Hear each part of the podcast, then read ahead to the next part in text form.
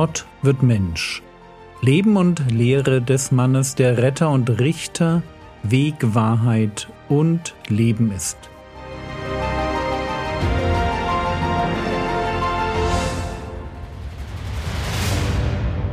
Episode 162 Ein Messias nach Gottes Sinn Teil 2 Lasst uns heute dort weitermachen, wo wir in der letzten Episode aufgehört haben. Es geht also um eine Beschreibung des Herrn Jesus als Messias, die sich in Form einer Prophetie im Alten Testament in Jesaja 42 findet. Ich lese uns noch einmal Matthäus 12, die Verse 16 bis 21. Und er bedrohte sie, dass sie ihn nicht offenbar machten, damit erfüllt wurde, was durch den Propheten Jesaja geredet ist, der spricht: Siehe mein Knecht, den ich erwählt habe, mein Geliebter, an dem meine Seele Wohlgefallen gefunden hat. Ich werde meinen Geist auf ihn legen, und er wird den Nationen Recht verkünden. Er wird nicht streiten, noch schreien, noch wird jemand seine Stimme auf den Straßen hören. Ein geknicktes Rohr wird er nicht zerbrechen, und einen glimmenden Docht wird er nicht auslöschen, bis er das Recht hinausführe zum Sieg. Und auf seinen Namen werden die Nationen hoffen. Ausgehend von diesem Text haben wir uns bereits zwei Punkte angeschaut, die zu einem richtigen Bild vom Messias zwingend dazugehören. Punkt 1 zwischen Gott, der diese Prophezeiung ausspricht, und dem Mann, der sie Jahrhunderte später erfüllen wird, besteht eine ganz einmalige innige Beziehung. Getragen von Gottes Fürsorge, seiner Begabung und Wertschätzung. Punkt 2 Auf dem Knecht des Herrn liegt der Heilige Geist und damit eine besondere Berufung. Er kommt mit einem Auftrag, den vor ihm noch niemand hatte und nach ihm keiner mehr bekommen wird. Und dieser Auftrag hört sich so an. Matthäus Kapitel 12, Vers 18 Und er wird den Nationen Recht verkünden. Oder bei Jesaja, Jesaja 42, Vers 1 Er wird das Recht zu den Nationen hinausbringen. Zwei Dinge sind hier interessant. Zuerst einmal die Reichweite des messianischen Dienstes. Es heißt hier eben nicht, und er wird seinem Volk das Recht lehren. Im Blick sind ganz klar die Nationen, die Heiden. Es heißt, er wird das Recht zu den Nationen hinausbringen. Der Messias hat von Anfang an eine Berufung zu einem weltweiten Dienst. Ja, wir werden das noch sehen, dieser weltweite Dienst beginnt mit Israel. Und an anderer Stelle kann Jesus zu einer Ausländerin sogar sagen, ich bin nur gesandt zu den verlorenen Schafen des Hauses Israel. Das heißt, er selbst, dieser Rabbi aus Nazareth, verlässt zu Lebzeiten kaum das Gebiet von Judäa und Galiläa. Aber trotzdem wird er dafür sorgen, dass sich sein Evangelium ganz weit in die Ferne bis ans Ende der Welt ausbreiten wird. Er als Mensch ist begrenzt, aber seine Jünger werden als geistbegabter Leib Christi die Welt erobern, genauso wie er es ihnen verheißen hat. Apostelgeschichte Kapitel 1 Vers 8 Aber ihr werdet Kraft empfangen, wenn der Heilige Geist auf euch gekommen ist. Und ihr werdet meine Zeugen sein, sowohl in Jerusalem als auch in ganz Judäa und Samaria und bis an das Ende der Erde. Also Punkt 3. Der Messias ist das, was wir heute einen Global Player nennen. Seine Spielwiese ist die ganze Welt.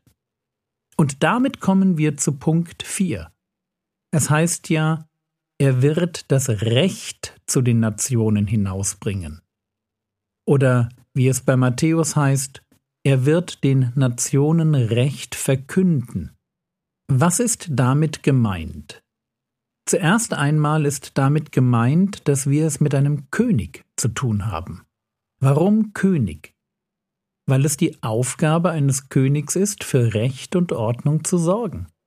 Es war seine Aufgabe, Gesetze zu erlassen und die Einhaltung der Gesetze sicherzustellen.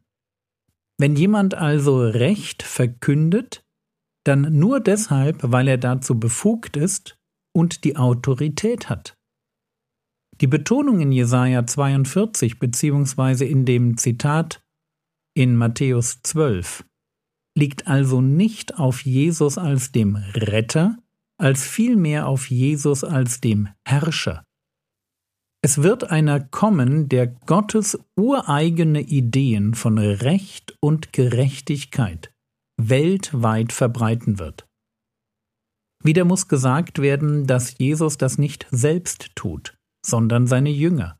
Es ist der Leib Christi, der Gottes Rechtsvorstellungen zu den Heiden gebracht hat und immer noch bringt. So, das ist für uns vielleicht ein komischer Gedanke. Wir denken beim Reich Gottes zuerst und manchmal ausschließlich an das Evangelium. Aber hier, und wir werden diesem Gedanken noch an anderer Stelle begegnen, hier geht es weniger um die Frage, wie ein Mensch gerettet wird, sondern es geht darum, wie ein Mensch grundsätzlich leben soll. Es geht darum, was Bekehrung mit einem Menschen macht was es bedeutet, einem König zu folgen bzw. Teil von Reich Gottes zu sein. Es geht um Recht und Ordnung. Die Herrschaft des Messias als König ist, obwohl wir wissen, dass Jesus gegenüber Pilatus betont, dass sein Reich nicht von dieser Welt ist, doch eine Herrschaft, die sich in dieser Welt abspielt und die sich ganz deutlich darin zeigt, dass Menschen weltweit genau so leben, wie es sich Gott vorstellt. Der Messias sorgt dafür, dass Gottes Rechtsvorstellungen im Leben von Menschen Gestalt gewinnen. Weltweit werden Menschen anfangen, heilig zu leben, heilig zu leben, wie Gott selbst heilig ist. Deshalb heißt es auch im Blick auf den neuen Bund in Hesekiel 36, Vers 27, Und ich werde meinen Geist in euer Inneres geben, und ich werde machen, dass ihr in meinen Ordnungen lebt und meine Rechtsbestimmungen bewahrt und tut. Gott selbst wird dafür sorgen, dass Menschen seine Ordnungen kennen, sie bewahren und tun. Und das ist für mich Punkt 4. Also Punkt 3, der Messias ist ein Global Player. Er hat die Welt als Ganzes im Blick. Punkt 4. Der Messias agiert als ein König. Er kommt nicht nur um zu retten, das ist, wenn man so will, nur die Voraussetzung für seine Herrschaft. Er kommt, um zu herrschen. So wie in Psalm 2 prophetisch über Gott den Sohn gesagt wird, Psalm 2, die Verse 7 bis 9. Lasst mich die Anordnung des Herrn bekannt geben. Er hat zu mir gesprochen, Mein Sohn bist du, ich habe dich heute gezeugt. Fordere von mir, und ich will dir die Nationen zum Erbteil geben, und zu deinem Besitz die Enden der Erde. Mit eisernem Stab magst du sie zerschmettern, wie Töpfergeschirr sie zerschmeißen. Und im Neuen Testament lesen wir davon, dass der Sohn diese Herrschaft tatsächlich angetreten hat. Lasst mich zum Schluss aus dem Sendschreiben an Thyatira zitieren. Offenbarung 2, die Verse 26 bis 28.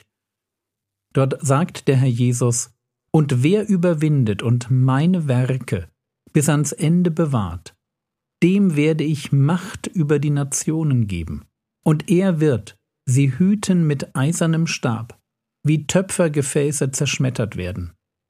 Achtung, jetzt kommt es aus dem Mund Jesu, wie auch ich von meinem Vater empfangen habe. Also Punkt 3 und 4, der Messias ist ein weltweiter Herrscher.